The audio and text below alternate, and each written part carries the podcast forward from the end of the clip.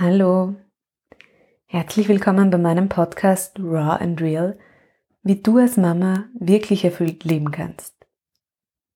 Mein Name ist Ruth, ich bin Gründerin des Mastermom Coaching Programms für Mütter und ich freue mich sehr, dass du heute hier bist. Auf diesem Podcast geht es um dich und wie du mit ganz viel Leichtigkeit und Energie Mama sein kannst. Und in der heutigen Episode geht es darum, was du dir selbst zutraust und warum du vielleicht von manchen Dingen denkst, dass du sie nicht kannst oder schlecht darin bist. Und dazu möchte ich dir heute eine ganz persönliche Geschichte von mir erzählen.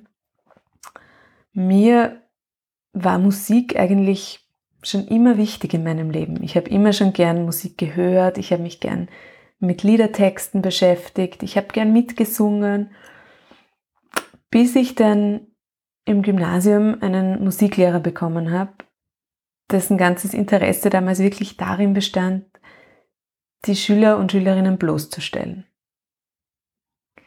Ich kann dieses Gefühl von damals wirklich heute noch irrsinnig gut abrufen und das ist diese Situation heute noch ganz präsent für mich, dass wir in jeder Musikstunde einzeln vor die Klasse treten mussten und dort ein Lied vorsingen mussten.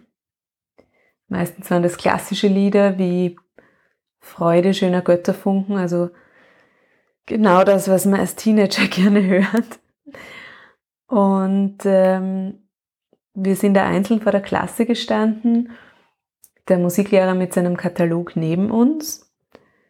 Und am Ende des Liedes hat er dann laut vor der versammelten Klasse gesagt, Schüler oder Schülerin XY, null Ton. Und das hat er mit allen gemacht und über Jahre hinweg. Ich war damals 14 oder 15, also gerade nicht in einer Zeit, wo mein Selbstwert so in der Blüte gestanden wäre, wäre oder mein Selbstvertrauen. Und abgesehen von dieser unglaublichen Demütigung, die wir alle über uns ergehen lassen mussten, jede Woche wieder, hat sich für mich immer wieder aufs Neue eingespeichert, ich kann nicht singen. Ich treffe null Töne.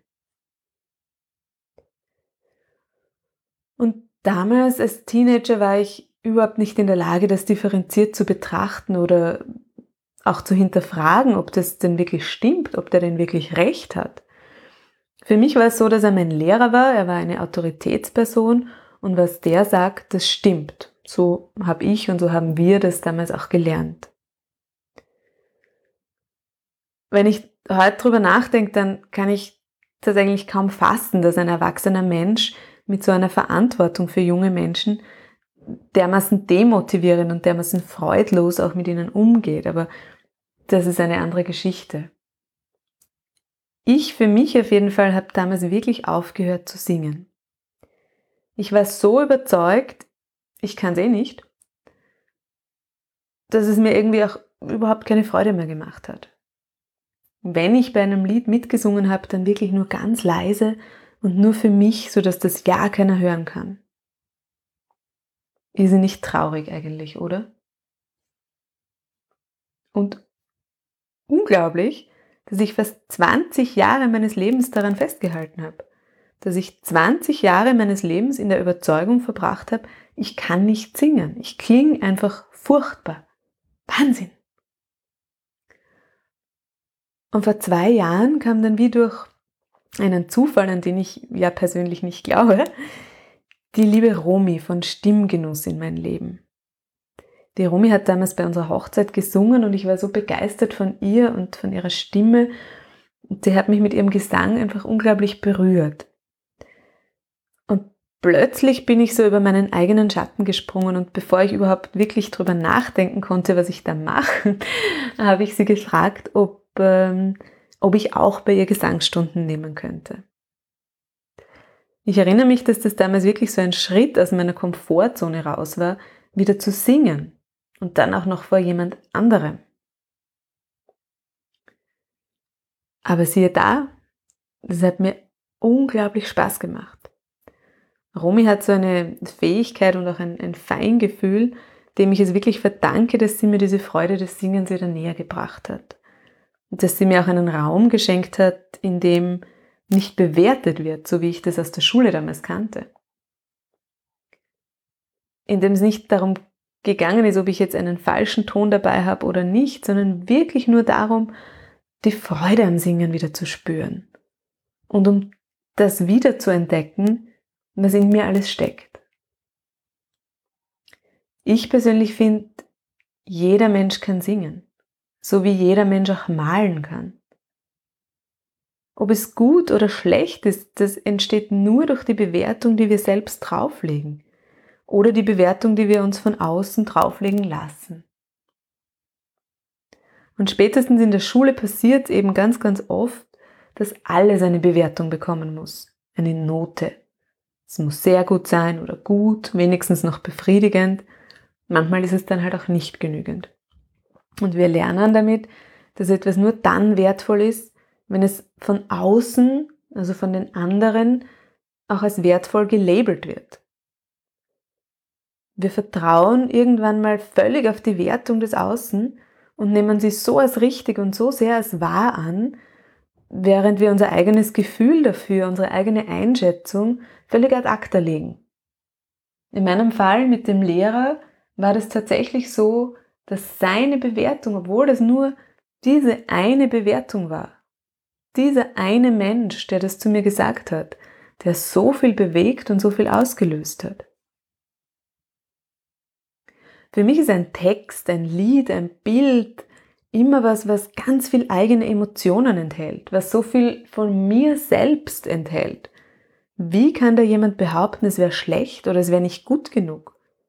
Wie kann jemand meinen eigenen Ausdruck bewerten? Und beim Mama sein ist es für mich in Wahrheit dasselbe. Weil wie kann jemand von außen kommen und behaupten, dass ich eine gute oder eine schlechte Mutter bin?